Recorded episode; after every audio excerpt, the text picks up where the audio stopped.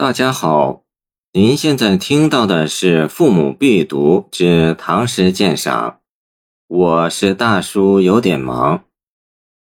梁甫吟在李白诗集中也是非常奇特诡谲的一首诗。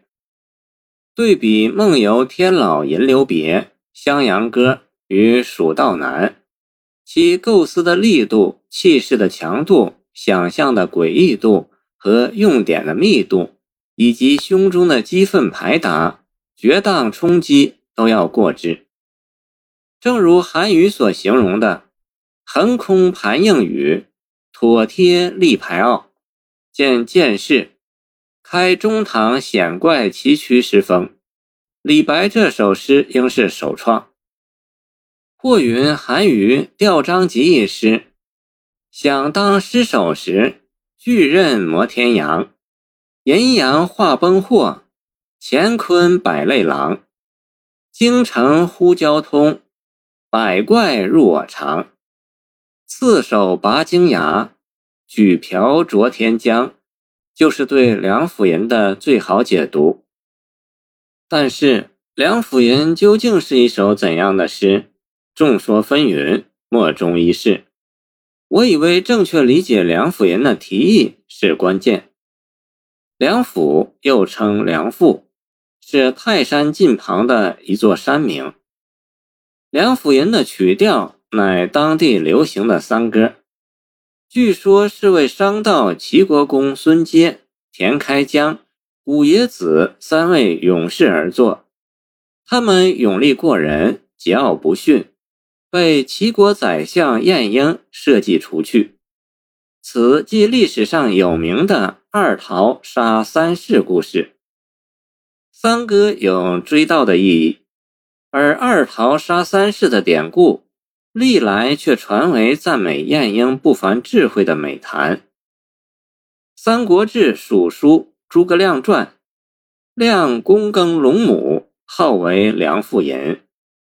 杜甫登楼一诗也说：“可怜后主还祠庙，日暮聊为梁甫吟。”杜甫把自己的诗也视作梁甫吟，与诸葛亮一样有所期待。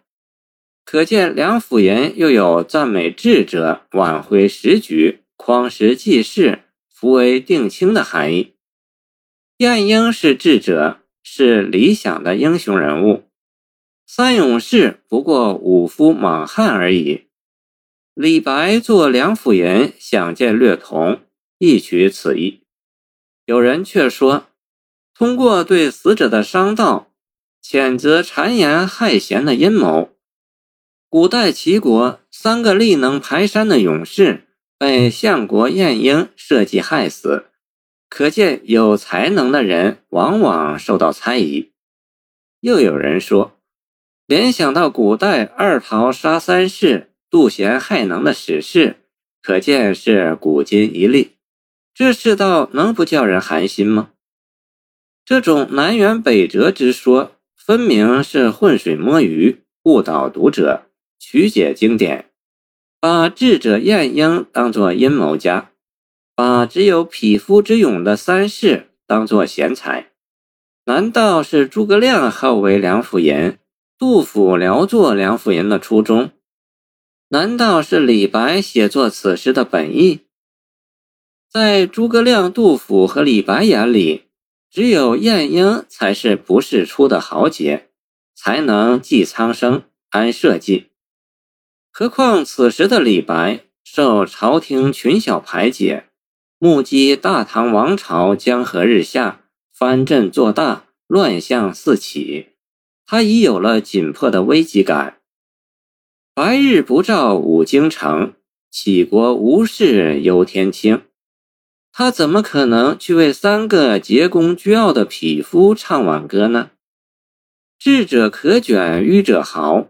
世人见我青鸿毛，力排南山三壮士，齐相杀之废二桃。谁为智者？谁为愚者？梁甫吟为谁唱赞歌而非挽歌？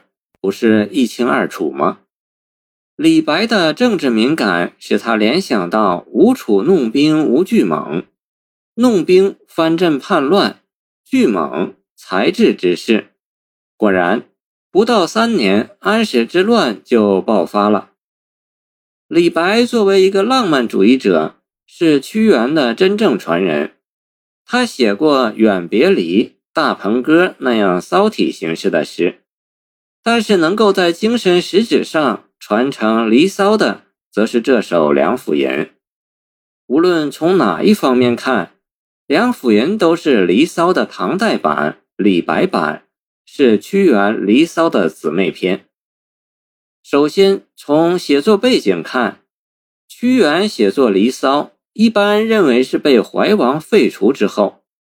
司马迁也说，屈原放逐，乃赋《离骚》。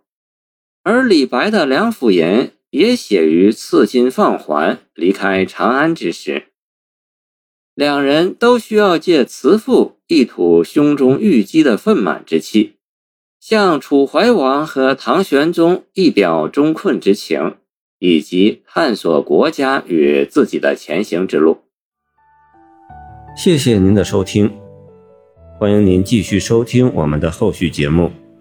如果你喜欢我的作品，请关注我吧。